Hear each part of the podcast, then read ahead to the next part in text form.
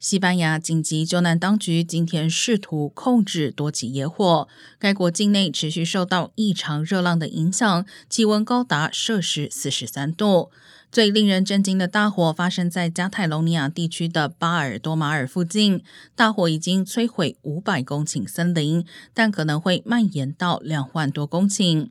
西班牙热浪已经持续了六天，国家气象局表示，热浪预计将持续到十八号。而刚刚过去的五月份是西班牙二十一世纪初以来最热的一次，该国并且在不到一年内发生了四次极端气温事件。